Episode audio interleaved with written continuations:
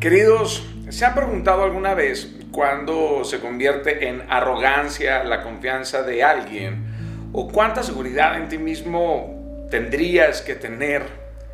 ¿Cómo se puede mostrar un equilibrio o una balanza de humildad en la vida de alguien que liderea? Claramente son muchísimos los criterios, eh, son muchos los caminos, pero yo quiero compartirles pues una orientación que yo encontré en el Salmo 8, ¿ok?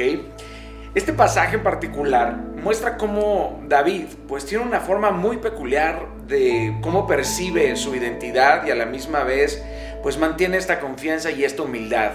El Salmo 8 dice, cuando veo tus cielos, obra de tus dedos, la luna y las estrellas que tú formaste, dijo. ¿Qué es el hombre para que tengas de él memoria y el Hijo del Hombre para que lo visites?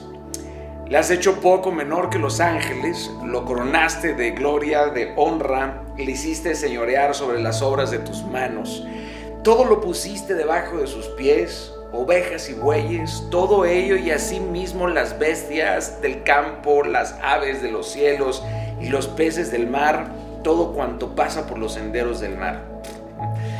Ok, David aquí comienza haciendo una pregunta. ¿Por qué Dios tan siquiera piensa en mí, verdad? Aquí David ve su tamaño, entiende su fragilidad y claramente su humanidad. Él entiende que en el panorama de las galaxias, del cosmos, el hombre constituye solamente una parte diminuta, pero inmensamente amada por su creador. Él siempre recuerda esto. ¿Y cuál es el resultado de ese pensamiento?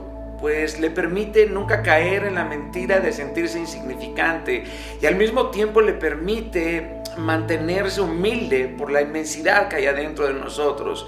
Es que no estamos fuera de Dios, sino dentro de Él. Y esto nos enseña que somos únicos, pero no los únicos. David entiende que el Padre creó la humanidad de sí mismo y él sabe la posición que eso le otorga en esta tierra. Esa misma posición que tienes tú, que es un enorme y hermoso privilegio. El Señor puso a la humanidad a cargo de toda la tierra, le dio autoridad sobre ella. Pero eso no lo hace soberbio a David. David concluye el Salmo 8 de la misma forma en, en el que él comienza el Salmo. Termina exaltando a Dios y le da gracias por el bien que ha surgido en su vida. Entonces Dios se convierte en su por qué, su para qué y su cómo. Esta enseñanza nos suma mucho en la vida en el sentido de nuestra pertenencia y estima, pero también en el sentido de la sujeción al poder divino, o sea, la responsabilidad que tenemos como personas. O sea, nada es mío, todo es de Él. No es que yo sea menos que Él, más bien dicho, no soy nada sin Él, pero como estoy en Él, soy hijo del todo. Entonces no carezco de nada. Entonces mi estima está atada a Él. Soy lo que Dios dice que soy, no lo que el mundo supone que soy. Solo Él me puede evaluar. Tú eres en Cristo, tú eres en Dios. Esa es tu, estima, tu, tu hermoso y único valor. De verdad, tú crees que eres poco. Eres hijo, eres hija del todo. Si entiendes a profundidad esto, hay mucho que puede cambiar en tu vida. Mucho, querido. Mucho, querido. Eres hija y eres hijo de Dios. Eso es un hermoso y enorme privilegio y al mismo tiempo un extraordinario poder. Capiche con eso.